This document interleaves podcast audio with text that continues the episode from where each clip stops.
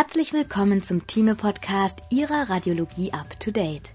Heute mit dem Beitrag Die CT-gesteuerte Lungenbiopsie, Indikation, Technik und Ergebnisse von Sabine Detmar, Cornelia Schäfer-Prokop und Hoeno Shin.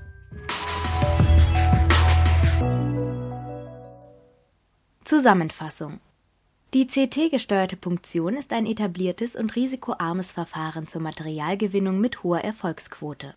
Indikationen sind unklare Raumforderungen mit Frage nach Dignität und Entität und entzündliche Veränderungen zur Erregerbestimmung.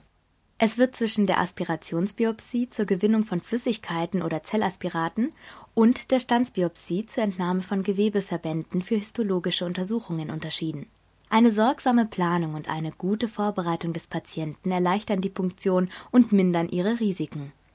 Dabei ist auf eine gute Blutgerinnung, eine ausreichende Lungenfunktion und einen sicheren Zugangsweg zur Läsion zu achten. Typische, meist harmlose Komplikationen sind ein Pneumothorax und eine pulmonale Hämorrhagie. Selten sind Infektionen, Verschleppung von Tumorzellen und Luftembolien.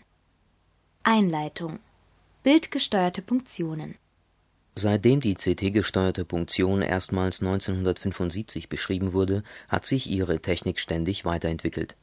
Heute ist sie ein etabliertes Verfahren zur Materialgewinnung mit überschaubaren Risiken und hat die chirurgische Probeentnahme nahezu vollständig abgelöst.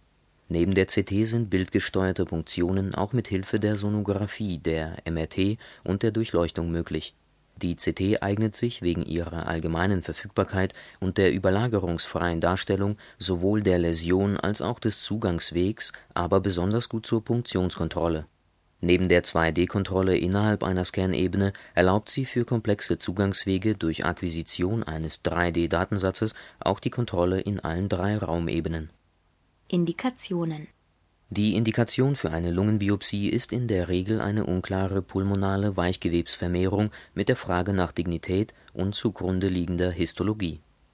Maligne Raumforderungen werden heute im Allgemeinen nicht nur histologisch klassifiziert, sondern auch immunhistologisch zugeordnet, was für weitere Therapieentscheidungen relevant ist bei entzündlichen bzw. infektiösen Lungenveränderungen kann mit Hilfe einer Punktion Material zur mikrobiologischen Untersuchung gewonnen werden, um eine gezielte antimikrobielle Therapie zu ermöglichen. Alternativen Die CT-gesteuerte Punktion ist grundsätzlich sehr aussichtsreich, wenn auch zum Beispiel von der Größe und Erreichbarkeit der Läsion, dem Nadeldurchmesser und der Anzahl entnommener Proben abhängig die Erfolgsrate bei Lungenbiopsien wird in der Literatur zwischen 77% und 96% angegeben, sie ist somit etwas höher als in anderen Organsystemen. Trotz der hervorragenden diagnostischen Möglichkeiten mittels CT-gesteuerter Punktion bei vergleichsweise geringem Risiko für den Patienten sollte eine Biopsie nur dann durchgeführt werden, wenn sie diagnostische oder therapeutische Implikationen hat und die Diagnose nicht anders gesichert werden kann Manchmal kann zum Beispiel bereits eine Verlaufskontrolle mittels CT einen ausreichenden Aufschluss über die Dignität eines Prozesses geben. Auch andere Möglichkeiten der Abklärung müssen diskutiert werden.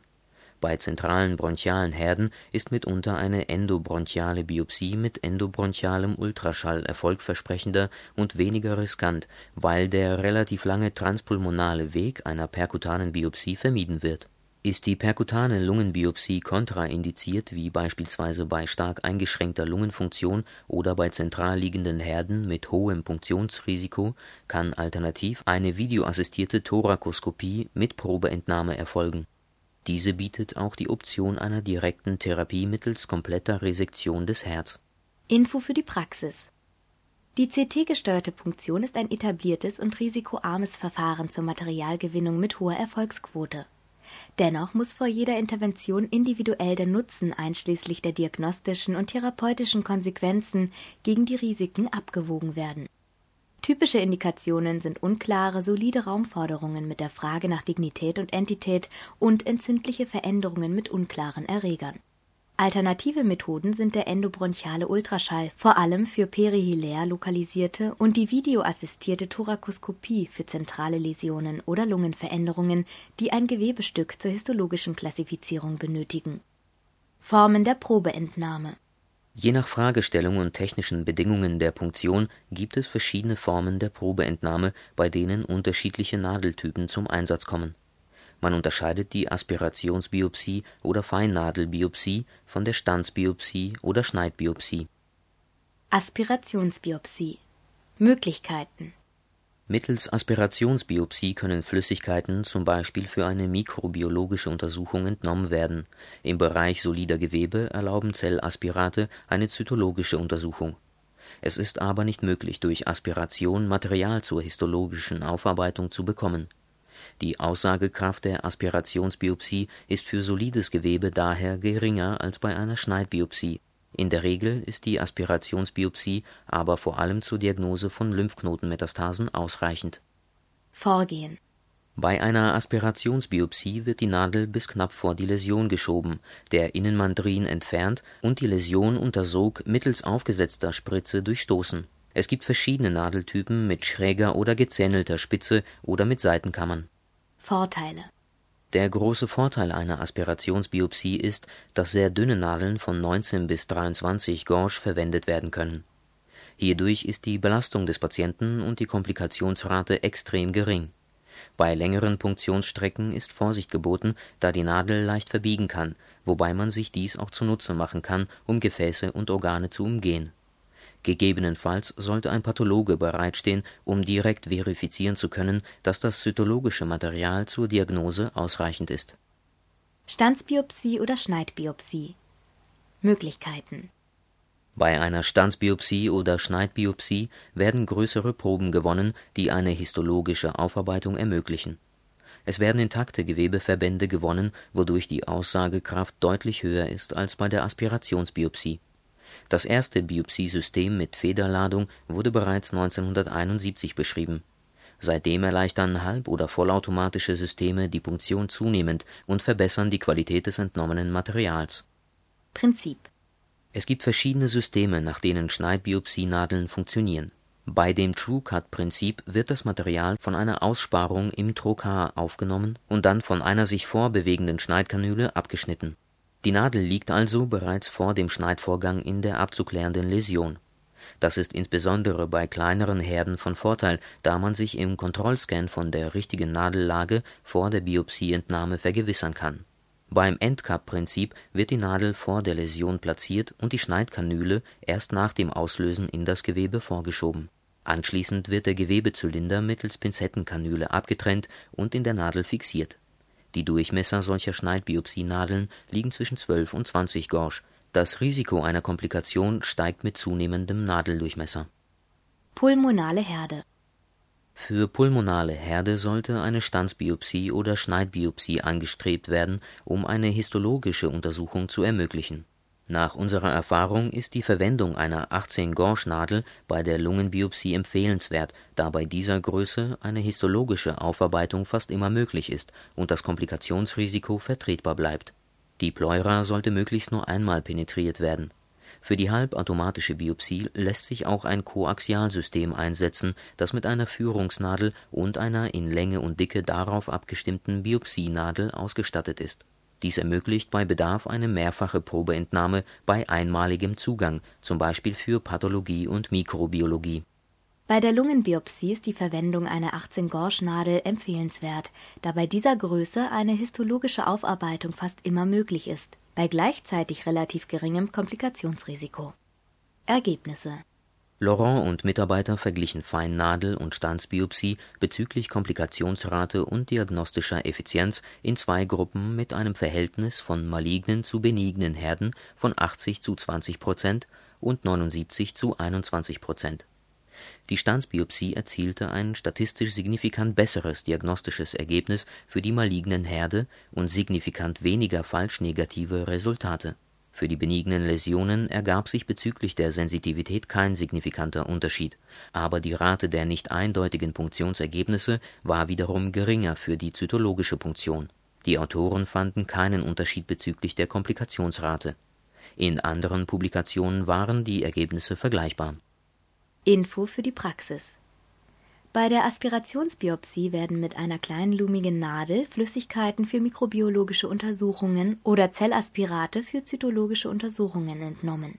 Die Komplikationsrate ist aufgrund des geringen Nadeldurchmessers sehr gering. Bei der Stanz- oder Schneidbiopsie mit dem TrueCut oder dem Endcut-Prinzip sind die Proben ausreichend groß für eine histologische Untersuchung des Gewebes. Das Risiko ist aufgrund des größeren Nadeldurchmessers etwas höher als bei der Aspirationsbiopsie.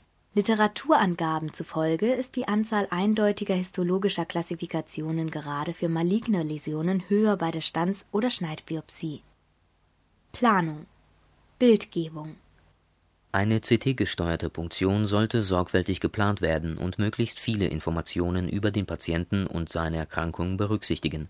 Eine aktuelle Bildgebung ist dafür unerlässlich, eine Kontrastmittelinjektion verbessert die Lokalisation von Gefäßen im oder nahe am Zugangsweg erleichtert die Differenzierung von Läsion und poststenotischer Atelektase oder Pneumonie und vermittelt Informationen über eine Herdnekrose. Auswahl der Läsion Anhand der Bildgebung wird die Indikation geprüft und die Punktionstechnik und Patientenlagerung festgelegt. Der Zugangsweg muss vor der Lagerung festgelegt sein, um unnötige Mehrfachscans nach einer Umlagerung zu vermeiden Kommen mehrere Läsionen für eine Punktion in Betracht, sollte zunächst die Läsion ausgewählt werden, die ein möglichst niedriges Punktionsrisiko bei höchster zu erwartender Erfolgsrate mit sich bringt. Große Läsionen sind naturgemäß einfacher zu treffen als kleine Läsionen und bieten mehr Gewebe für die pathologische Untersuchung Periphere sollten zentral gelegenen Läsionen vorgezogen werden, da sie eine kürzere transpulmonale Punktionsstrecke haben und somit ein geringeres Risiko für Blutung, Pneumothorax und Luftembolie mit sich bringen. Die apikalen Lungenabschnitte sind weniger stark von Atembewegungen betroffen und in der Regel auch geringer vaskularisiert, so dass sie sich eher für eine Punktion eignen als die basalen Regionen der Zugangsweg sollte möglichst kurz und einfach gewählt und das Risiko der Gefährdung von Gefäßen, Nerven, Pleura oder Organe berücksichtigt werden. Info für die Praxis Anhand einer aktuellen kontrastverstärkten CT-Untersuchung wird die Indikation geprüft und die Punktion geplant. Dabei wird der Herd und der Zugangsweg mit dem geringsten Punktionsrisiko und der höchsten zu erwartenden Erfolgsquote ausgewählt. Patientenaufklärung die Aufklärung über eine CT-gesteuerte Punktion sollte rechtzeitig bei der diagnostischen Punktion idealerweise wie bei Interventionen mindestens 24 Stunden vorher erfolgen. Dem Patienten wird zunächst der Ablauf der Punktion erklärt. Weiter ist über die allgemeinen Risiken einer Punktion wie Verletzung von Gefäßen und Nerven, Pneumothorax, Blutung, Luftembolie und Infektion und die entsprechenden Konsequenzen aufzuklären Zusätzlich muss auf individuelle Patientenfaktoren eingegangen werden, zum Beispiel ein erhöhtes Blutungsrisiko bei vorbestehender Blutgerinnungsstörung oder ein erhöhtes Pneumothorax-Risiko bei Emphysem.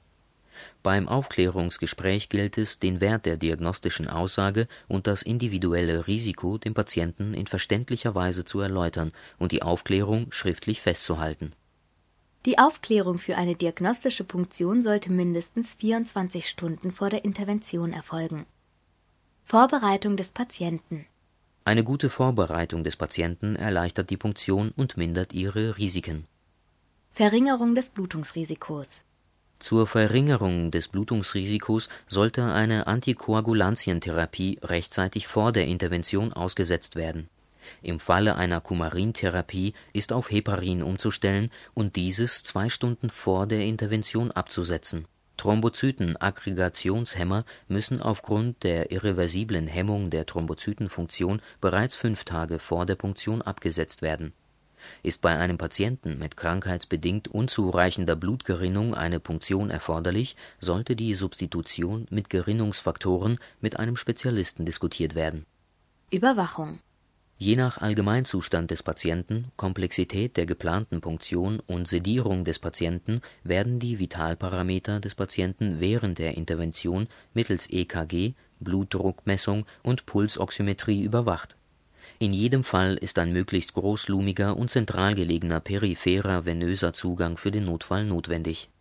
Lagerung Je nach Punktionsstelle ist eine Lagerung des Patienten in Bauch, Rücken, Schräg oder Seitenlage sinnvoll die Bauchlage bietet bei einer pulmonalen Punktion zusätzlich den Vorteil von geringeren Atemexkursionen des Thorax. Wichtig bei der Lagerung ist außerdem, dass der Patient bequem und stabil liegt, um unerwünschte Bewegungen während der Intervention zu vermeiden. Dabei sind Lagerungshilfen von Vorteil. Wichtig ist vor allem eine stabile Armlagerung. Die Arme werden, wenn möglich, über dem Kopf gelagert, um Aufhärtungsartefakte zu vermeiden. Die Tischposition sollte möglichst niedrig gewählt werden, um bei der Punktion genügend Platz in der Gantry für die Punktionsnadel zu haben. Bei seitlichem Zugang empfiehlt es sich, den Patienten mehr auf die Gegenseite zu lagern. Info für die Praxis. Eine gute Vorbereitung des Patienten erleichtert die Punktion und mindert ihre Risiken. Dazu gehören die Gewährleistung einer ausreichenden Blutgerinnung, eine adäquate Überwachung der Vitalparameter, ein großlumiger venöser Zugang sowie eine stabile und bequeme Lagerung des Patienten. Technische Durchführung Lokalisationsscan Unmittelbar vor der Punktion wird ein Lokalisationsscan durchgeführt. In fast allen Fällen lassen sich pulmonale Läsionen bereits nativ gut abgrenzen Dennoch ist eine intravenöse Kontrastmittelgabe mit pulmonalarterieller Kontrastierung hilfreich, um Gefäße im Bereich des Herz und des Punktionsweges nachzuweisen und die Vaskularisation des Herz abzuschätzen. Bei sehr großen Herden kann alternativ eine Parenchymkontrastierung sinnvoll sein, um Nekrosen besser von vitalem Tumorgewebe abgrenzen zu können ist eine diagnostische CT-Untersuchung mit intravenöser Kontrastmittelgabe weniger als drei Tage alt, kann diese zur Planung herangezogen werden und auf eine erneute Kontrastmittelgabe unter Umständen verzichtet werden. Nur bei mediastinalen Punktionen empfiehlt sich eine Kontrastmittelgabe in der aktuellen Position des Patienten, um vaskuläre Strukturen von Weichteilgewebe unterscheiden zu können eine nicht lange zurückliegende PET-CT-Untersuchung kann zur Lokalisation des vitalen Tumorgewebes herangezogen werden. Punktionsstelle Nadel Anhand des Lokalisationsscans wird zunächst die für die Punktion günstigste Schicht festgelegt. Die Kreuzung des Laserstrahls in dieser Position mit optimal auf der Haut aufgelegten Markierungen definiert die kutane Punktionsstelle es ist sinnvoll, diese mit einem wasserfesten Stift auf der Haut zu markieren, bevor die Region gründlich desinfiziert und steril abgedeckt wird. Die Punktionsstrecke zwischen kutaner Punktionsstelle und Läsion definiert die passende Nadellänge, wobei die Nadel immer etwas länger gewählt werden sollte, da das Lungengewebe durch die Nadel weggeschoben werden kann. Außerdem ist bei einem Pneumothorax eine längere Nadel für die Nachführung ebenfalls hilfreich. Anästhesie Eine Lokalanästhesie ist in der Regel ausreichend diese erfolgt subkutan und im Verlauf des Stichkanals bis an die parietale Pleura heran. Alternativ ist eine Analgosedierung möglich, um den Eingriff für den Patienten weniger belastend zu machen. Möglicherweise ist der Patient durch die Sedierung allerdings weniger zur Mitarbeit befähigt. Eine Narkose ist nur in Einzelfällen nötig, zum Beispiel wenn der Patient sehr unruhig und unkooperativ ist. Nadelvorschub eine Stichinzision mit einem Skalpell ermöglicht ein atraumatisches Durchstechen der Haut mit der Punktionsnadel, die dann bis zur Läsion vorgeführt wird. Dabei lässt sich die Nadel innerhalb der Scanschicht halten, indem man darauf achtet, dass der Laserstrahl sich über Nadelkopf und Schaft projiziert. Sollte ein Herd auf diese Weise nicht erreichbar sein, zum Beispiel durch eine davorliegende Rippe, kann eine doppelte Angulation der Nadel notwendig sein für die Planung ist dabei eine oblique Reformation erforderlich, bei der kutane Punktionsstelle und Herd in einer Ebene abgebildet sind und anhand derer die Distanz zwischen Einstichstelle und Läsion ausgemessen werden kann. Mit Hilfe multiplanarer Reformationen kann zusätzlich der Winkel, mit dem die Nadel anguliert werden muss, bestimmt werden. Lagekontrolle Je nach Präferenz des Punkteurs und den technischen Gegebenheiten des Scanners werden zur Kontrolle eine dickere Einzelschicht mehrere sequentielle Einzelschichtaufnahmen in Niedrigdosistechnik, eine kurze Spirale oder mehrere simultane Schichten bei Multidetektorsystemen zur Lagekontrolle der Nadel eingesetzt. Bei einer Einzelschichtaufnahme zeigen Aufhärtungsartefakte in Verlängerung der Nadel an, dass die Nadelspitze tatsächlich in der Scanebene liegt. Sollte dies nicht der Fall sein, ist zur Kontrolle ein Volumenscan oder Mehrschichtscan einzusetzen das CT-Gerät sollte hierfür über einen Fußschalter und Kontrollmonitor im Scanraum verfügen. Alternativ zu den oben genannten Techniken kann der Nadelvorschub auch mit einer CT-Fluoroskopie überwacht werden diese ermöglicht durch eine kontinuierliche Bildakquisition eine Echtzeitkontrolle, sollte aber aufgrund der erhöhten Strahlenbelastung für Patient und Untersucher in Niedrigdosistechnik durchgeführt werden und komplexen Punktionen mit doppelt schräg angulierten Zugangsrouten insbesondere in Regionen mit hoher Atemverschieblichkeit vorbehalten bleiben. Zugangswege als Zugangswege kommen bei der Lungenpunktion je nach Lage der Läsion entweder der ventrale oder der interkostale Zugang in Frage Bei einer interkostalen Punktion sollte möglichst am Oberrand der Rippe punktiert werden, um nicht die am Rippenunterrand verlaufenden Nerven und Gefäße zu verletzen. Sollte ein Herd für die Punktion ungünstig liegen, kann versucht werden, durch eine Positionsänderung der Arme oder des gesamten Oberkörpers den Herd frei zu positionieren. Auch eine geringere Inspiration kann einen besseren Zugang zum Herd ermöglichen. Atemlage wenn auch die Reproduzierbarkeit der Atemlage bei maximaler Inspiration am höchsten ist, kann eine Punktion in mittlerer Atemlage unter Umständen weniger anstrengend für den Patienten sein. Auch in Expiration kann in Ausnahmefällen eine Punktion erfolgen, allerdings sind die Interkostalräume dann deutlich enger, was die Angulierung der Punktionsnadel erschwert. Pneumothorax Die Pleura sollte möglichst nur einmal durchstochen werden, um das Risiko eines Pneumothorax zu minimieren eine transfisurale Punktion durch den Lappenspalt ist zu vermeiden. Selbstverständlich sollte nur ein Lungenflügel in einer Sitzung punktiert werden, um einen doppelseitigen Pneumothorax zu vermeiden.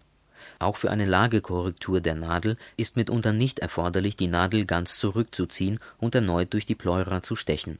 Aufgrund des sehr elastischen Lungengewebes reicht häufig eine intraparenchymale Korrektur in den meisten Fällen ist eine leichte Überkorrektur, also eine stärkere Angulierung als bei nicht-elastischem Gewebe, zielführend. Liegt erst einmal ein Pneumothorax vor, kann zunächst versucht werden, diesen direkt abzusaugen. Meist kann man dann unter Sog den Eingriff erfolgreich beenden sollte dies nicht gelingen, muss die Punktion meist abgebrochen werden, da die Lunge durch den fehlenden Unterdruck im Thoraxraum bei jedem weiteren Punktionsversuch nachgibt und die viszerale Pleura nur noch schwer durchstochen werden kann. Bei pleuralen Herden bietet es sich an, diese tangential zu punktieren.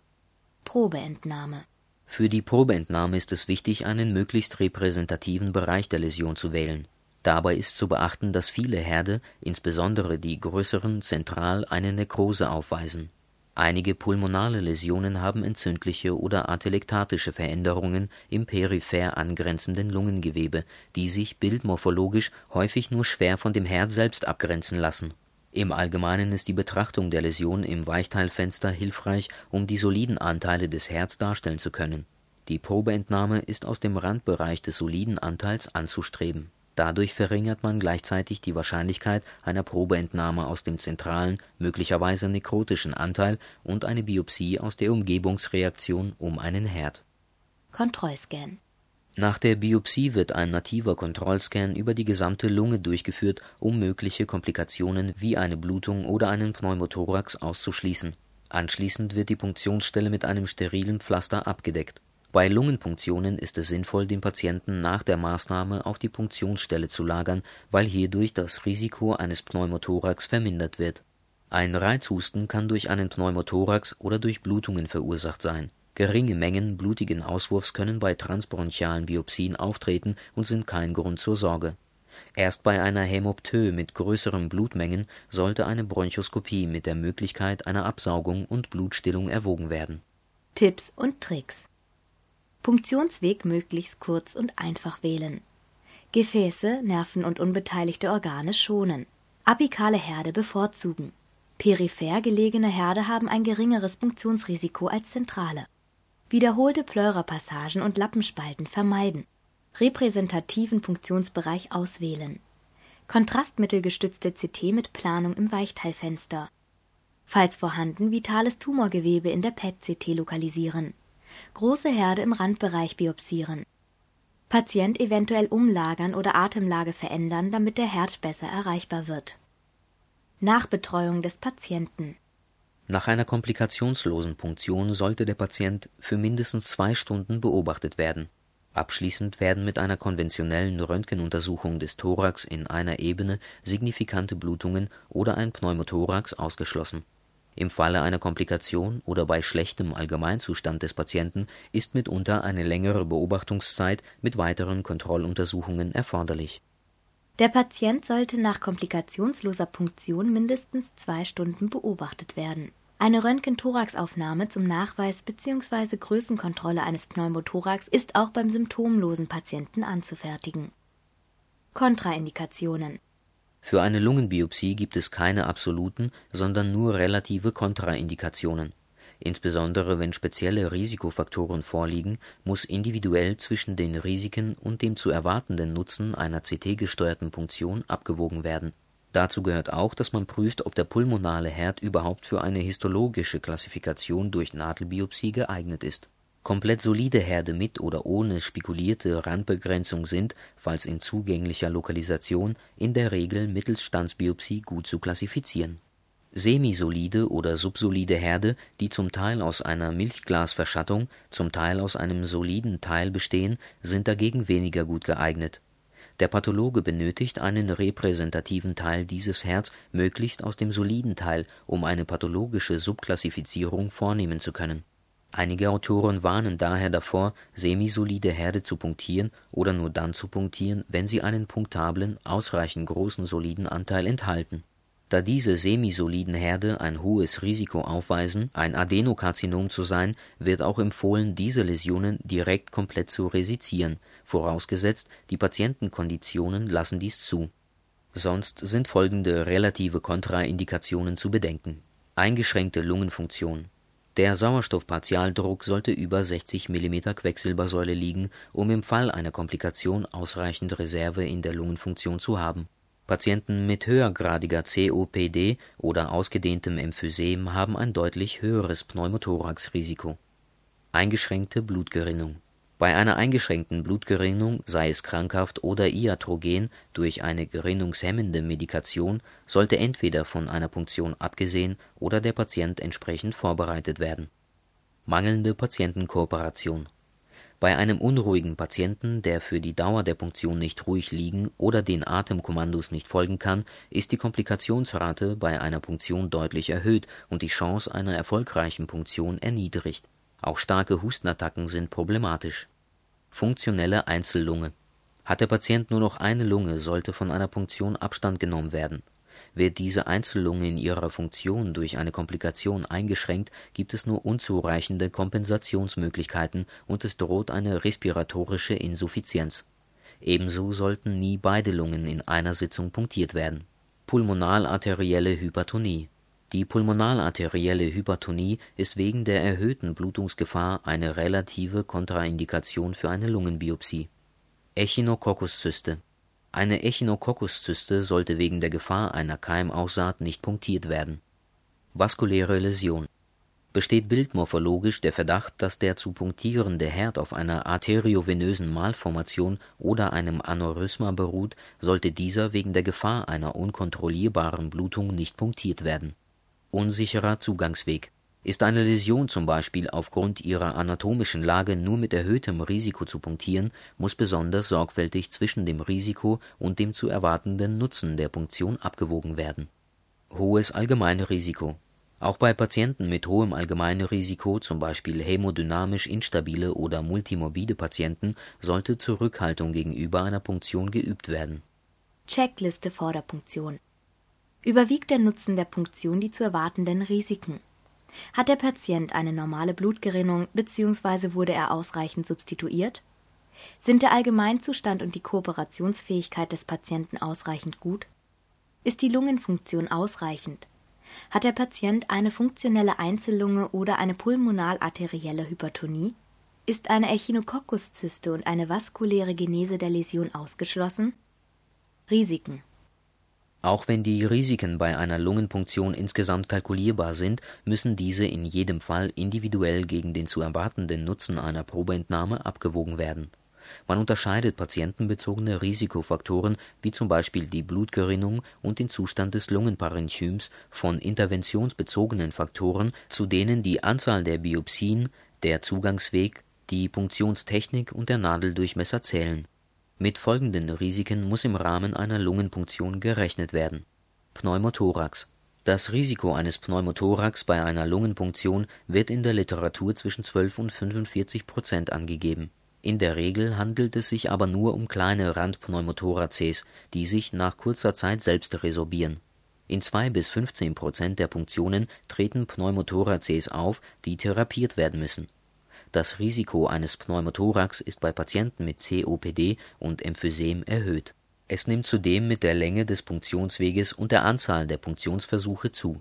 Das Risiko eines Pneumothorax ist dann besonders niedrig, wenn die Läsion erreicht werden kann, ohne dass belüftetes Lungengewebe passiert wird, zum Beispiel bei Läsionen, die bis an die Pleura heranreichen oder die eine bis an die Pleura reichende nachgeschaltete Konsolidierung aufweisen. Verletzung von Gefäßen Kleinere Hämorrhagien um den Stichkanal sind normal und unproblematisch das Risiko schwerer Blutungen, die nicht von selbst sistieren, ist gering und wird mit 0,1 bis 3 Prozent bei Feinnadelbiopsien und bis zu 10 Prozent bei Biopsienadeln größer gleich 18 Gauge angegeben. Zu behandlungsbedürftigen Hämoptysen kommt es nur selten. Infektion Wenn die Haut als natürliche Barriere für Krankheitserreger durchbrochen wird, besteht immer das Risiko einer lokalen Infektion Dank Desinfektion der Haut vor der Intervention und aseptischen Arbeitens spielt das Infektionsrisiko bei Lungenpunktionen nur eine untergeordnete Rolle. Verletzung von Nerven Die Verletzung von Nerven spielt eher bei der Punktion von Strukturen angrenzend an den Spinalkanal, eines Nervenplexus oder größerer peripherer Nerven eine Rolle als bei der Lungenpunktion. Dennoch besteht die Gefahr der Schädigung kleinerer Hautnerven, was mit Sensibilitätsstörungen einhergehen kann in der Regel bilden sich diese in wenigen Tagen zurück und persistieren nur in Ausnahmefällen. Verschleppung von Tumorzellen Handelt es sich bei der punktierten Läsion um ein Malignom, besteht die Gefahr der Tumoraussaat entlang des Stichkanals. Tumorzellen können während der Punktion an der Nadelspitze haften bleiben und sich dann beim Zurückziehen der Nadel im Punktionskanal ausbreiten das Risiko hierfür wird im Allgemeinen als sehr niedrig eingestuft und scheint, soweit bei den kleinen Fallzahlen beurteilbar, auch keine Abhängigkeit vom Tumortyp aufzuweisen. Bei Nadeln, die nach dem TrueCut-Prinzip funktionieren, wird dieses Risiko als noch geringer eingeschätzt, da der Gewebezylinder nach der Biopsie in der geschlossenen Nadel nach außen transportiert wird. Luftembolie Die Luftembolie ist selten, aber schwerwiegend das Risiko wird mit kleiner als 0,1 Prozent angegeben. Sie entsteht durch kombinierte Punktion eines Bronchus und einer Pulmonalvene, so dass eine Schandverbindung hergestellt wird, über die Luft aus dem Bronchialsystem in den Blutkreislauf gelangen kann.